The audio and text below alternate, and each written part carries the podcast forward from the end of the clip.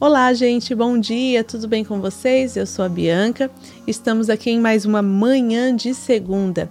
Antes de iniciarmos o nosso devocional, quero te convidar para acessar as nossas redes sociais, se inscrever no nosso canal, ativar ali o sininho das notificações, que toda segunda e sexta-feira tem conteúdos inéditos para vocês, que vai aí cuidar um pouquinho, né, da sua parte espiritual. Nas sextas-feiras estamos aqui com um devocional sobre educação de filhos, então creio que vai agregar muito na sua vida. Tá bom? Então, manda aí para quem você conhece, que o nosso conteúdo possa agregar e também deixa ali o seu comentário que a gente vai procurar aqui responder, tá bom? Que Deus te abençoe e vamos lá. A palavra que o Senhor colocou no meu coração hoje está em Isaías capítulo 40, versículos 30 e 31, que diz assim: Os jovens se cansarão e se fadigarão, e os jovens certamente cairão, mas o que esperam no Senhor renovarão as suas forças e subirão com asas como águias, correrão e não se cansarão, caminharão e não se fadigarão. Então, uma pesquisa recente diz que a população brasileira de 20 a 30% ela toma uma medicação para ansiedade ou antidepressivos, né? As pessoas estão procurando médicos para tratar de alguma coisa física, onde geralmente não policia ali as suas emoções. Então não buscam se conhecer e se organizar emocionalmente, né? A gente vive num mundo de correria. Os jovens, como diz o versículo aqui, né? Cansarão, se fadigarão e hoje a gente vê cada vez mais cedo adolescentes e jovens passando por quadros depressivos, quadros de ansiedade. E às vezes nós como pais tentamos ajudar de alguma forma, claro, né? E procuramos às vezes só o meio espiritual que é muito importante.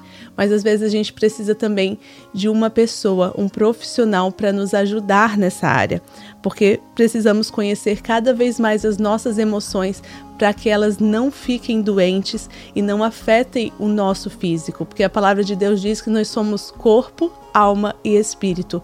Então tudo tem que estar equilibrado para que a gente viva bem, para que o templo do Senhor viva bem e nós precisamos cuidar dele assim, certo?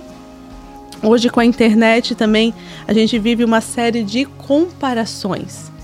É, os nossos jovens hoje estão muito conectados e a gente vê essa comparação, comparação de vida, que às vezes nem é verdade, né? Mas está ali, está ao acesso deles.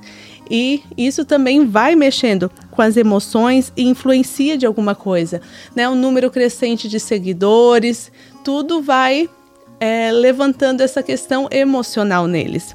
Hoje a gente não tem mais acesso, às vezes, a pessoas, a grupos né, de pessoas e conversas. Hoje é tudo aqui no celular, é tudo no computador, até mesmo nas escolas, hoje em dia as atividades, né, aqui nos Estados Unidos, a criança mal entra na escola e já ganha ali um notebook, um tablet para fazer as suas atividades e acabam usando também muito dentro da escola. E ali eles limitam, né, o seu acesso e nós vi vi vivemos, né, uma geração muito conectada. Então não há problema de nós nos cansarmos na caminhada. O problema está em perder a esperança e muitas vezes a nossa identidade. Porque hoje o que a internet nos traz é uma questão que a gente às vezes olha e não sabe o que, que é. Onde que a gente se identifica, onde a gente se enquadra, onde a gente se encaixa. A gente segue pessoas de vários nichos e não sabe aonde é que é, onde estamos, né? E assim mais a nossa juventude, os nossos adolescentes.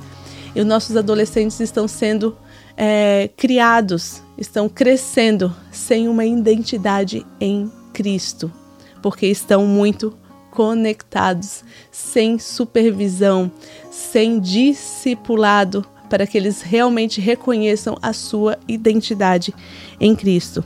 Então, nós nascemos com um potencial incrível dado por Deus né? E esse potencial são um deles, uma das dádivas que Deus nos deu são as nossas emoções.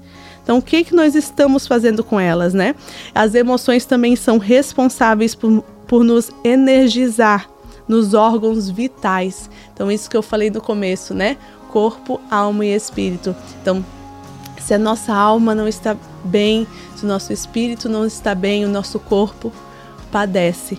Então, órgãos vitais são é, massacrados muitas vezes por nossas emoções. E já é comprovado também que muitas doenças vêm por questões emocionais, psicológicas. Procuramos refúgio sempre no Senhor. Então vamos colocar diante dele as nossas angústias, as nossas frustrações, esperar nele é, e procurar um profissional se a gente precisar de ajuda. Então, a palavra que eu tenho para você hoje é: coloque tudo perante o Senhor, mas não se compare, olhe para suas emoções, olhe para sua identidade Cristo. Você é amado por Deus. Você é filho amado. Nós somos moradas do Espírito Santo, nós somos amigos de Jesus. Nós nascemos para ser vencedores nessa terra. Foi para isso que Deus nos fez, foi para isso que Deus nos gerou. Então não pense e não coloque na sua cabeça nada ao contrário disso. Em nome de Jesus, hoje eu quero te dizer que você é amado por Deus e tudo aquilo que está no seu coração que venha te perseguir ou pensar ao contrário disso está repreendido em nome de Jesus, porque só perante Ele podemos colocar as nossas angústias e as nossas frustrações. Que Deus abençoe o teu dia, que Deus abençoe a sua casa, a sua vida, a sua família, em nome de Jesus.